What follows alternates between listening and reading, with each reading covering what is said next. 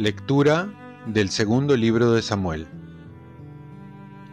En aquellos días, el Señor envió a Natán a ver a David, y, llegado a su presencia, le dijo, Había dos hombres en un pueblo, uno rico y otro pobre.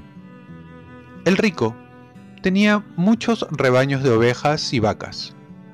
El pobre tenía solo una oveja pequeña, que había comprado, la iba criando y ella crecía con él y con sus hijos, comiendo de su pan, bebiendo de su vaso, durmiendo en su regazo. Era como una hija.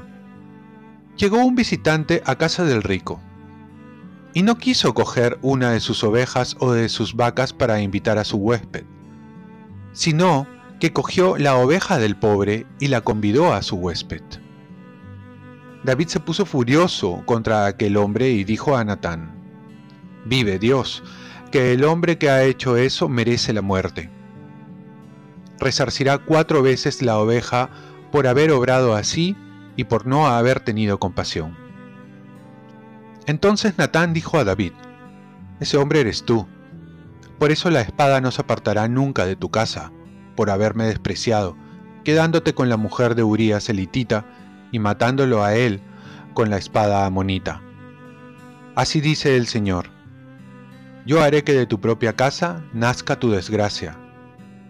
Te arrebataré tus mujeres ante tus ojos, se las daré a otro, que se acostará con ellas a la luz del sol que nos alumbra.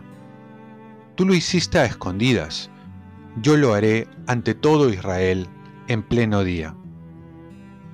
David respondió a Natán, He pecado contra el Señor.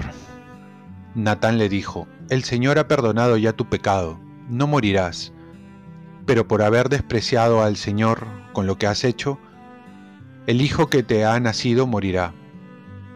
Natán marchó a su casa, y el Señor hirió al niño que la mujer de Urías había dado a David, y cayó gravemente enfermo. David oró con insistencia a Dios por el niño, prolongó su ayuno y de noche se acostaba en el suelo. Los ancianos de su casa intentaron levantarlo, pero él se negó, ni quiso comer nada con ellos. Palabra de Dios. Salmo responsorial. Dios mío, crea en mí un corazón puro Crea en mí, Dios mío, un corazón puro, y renueva la firmeza de mi espíritu. No me arrojes lejos de tu presencia, ni retires de mí tu Santo Espíritu. Dios mío, crea en mí un corazón puro. Devuélveme la alegría de tu salvación, que tu Espíritu generoso me sostenga.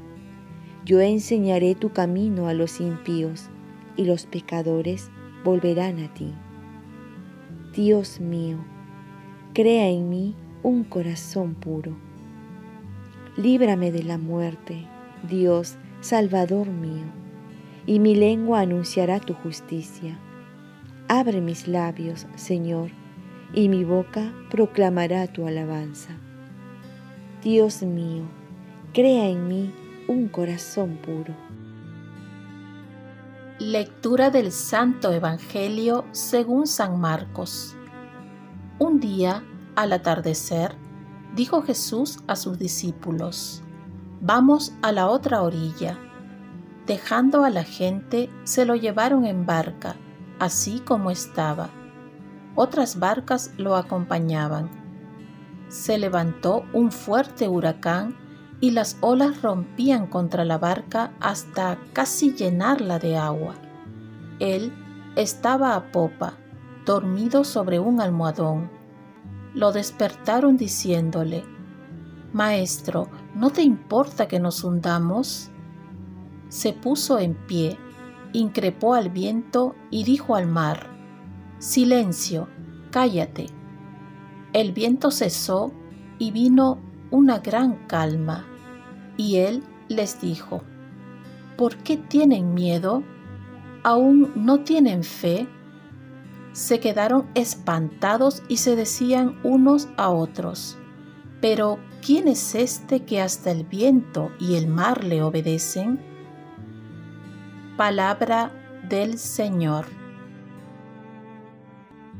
Paz y bien. La fe se demuestra en las pruebas y crece en ellas. Hay momentos en que nuestra fe es probada.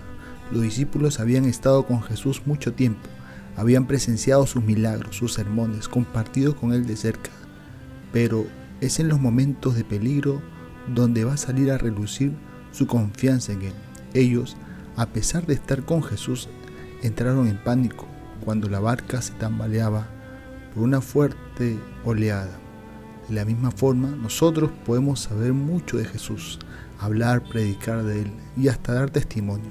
Sabemos muy bien que está a nuestro lado en todo momento, pero cuando esta teoría tiene que probarse en la práctica, en las dificultades de la vida, entonces es donde podemos darnos cuenta de la fe que tenemos, si es una fe teórica o una fe práctica, si lo que decimos lo creemos o solo los somos buenos repetidores.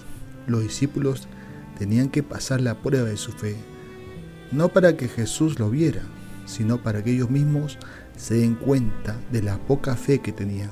Jesús manifiesta su divinidad y de esta manera nos invita a preguntarse en el fondo si son verdaderos creyentes.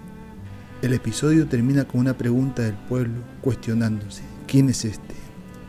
Al menos comenzar a cuestionarse ya es el primer paso para crecer en la fe. Oremos, Virgen María, ayúdame a crecer en la fe y sobre todo en los momentos más difíciles. Ofrezcamos nuestro día. Dios Padre nuestro, yo te ofrezco toda mi jornada en unión con el corazón de tu Hijo Jesucristo, que siga ofreciéndose a ti en la Eucaristía para la salvación del mundo. Que el Espíritu Santo sea mi guía y mi fuerza en este día. Para ser testigo de tu amor, con María, la Madre del Señor y de la Iglesia, te pido por las intenciones del Papa, con San José Obrero, te encomiendo mi trabajo y mis actividades de hoy, para que se haga en mí tu voluntad. Y la bendición de Dios Todopoderoso, Padre, Hijo y Espíritu Santo, descienda sobre ti. Cuenta con mis oraciones, que yo cuento con las tuyas, y que tengas un santo día.